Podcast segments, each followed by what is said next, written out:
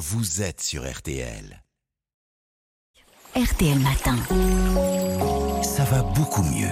Avec vous, donc, euh, Aline Perraudin, un accident vasculaire cérébral survient toutes les 4 minutes en, France. Il touche des personnes de plus en plus jeunes.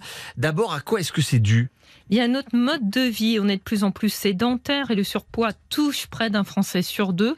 L'AVC ne frappe pas toujours au hasard. Selon la professeure Charlotte Cordonnier, chef du service de neurologie au CHU de Lille que j'ai interviewé, en corrigeant certaines habitudes ou en contrôlant des facteurs de risque, on peut diminuer considérablement son risque jusqu'à 90%. Par exemple, qu'est-ce qu'on peut faire? Alors une chose simple à faire et essentielle, c'est de contrôler sa tension artérielle. On devrait le faire une fois par an après 40 ans. L'hypertension artérielle, c'est le facteur de risque le plus important. Alors rappelons qu'une tension est normale quand elle est inférieure à 14,9.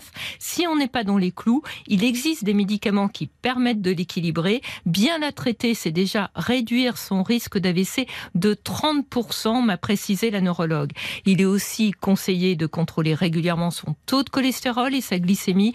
La bonne fréquence est à déterminer avec son médecin selon ses facteurs de risque et ses antécédents. Et à quoi d'autre devrait-on faire attention, Aline?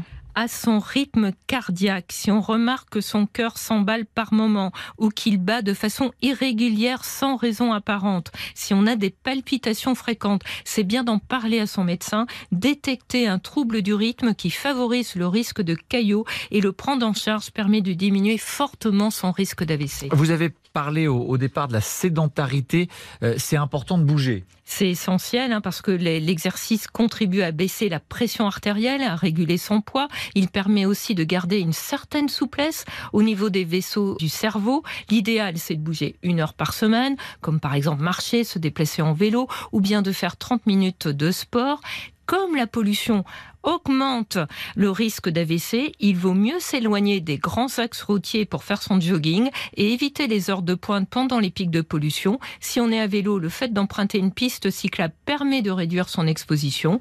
Sinon, pour ce qui est de l'alimentation, bien il est conseillé d'adopter une alimentation de type méditerranéenne avec beaucoup de fruits et de légumes et pas trop d'aliments industriels souvent trop salés.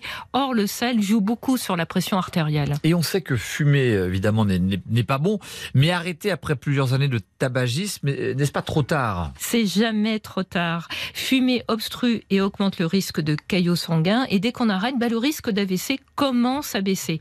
La consommation d'alcool est aussi à limiter parce qu'elle augmente la pression artérielle, peut favoriser un rythme cardiaque irrégulier, des troubles de la coagulation, donc le risque de faire un AVC.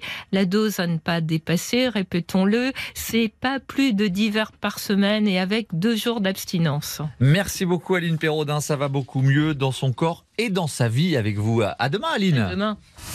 N'oubliez pas, téléchargez l'application RTL pour écouter ou réécouter vos émissions préférées ainsi que des contenus inédits.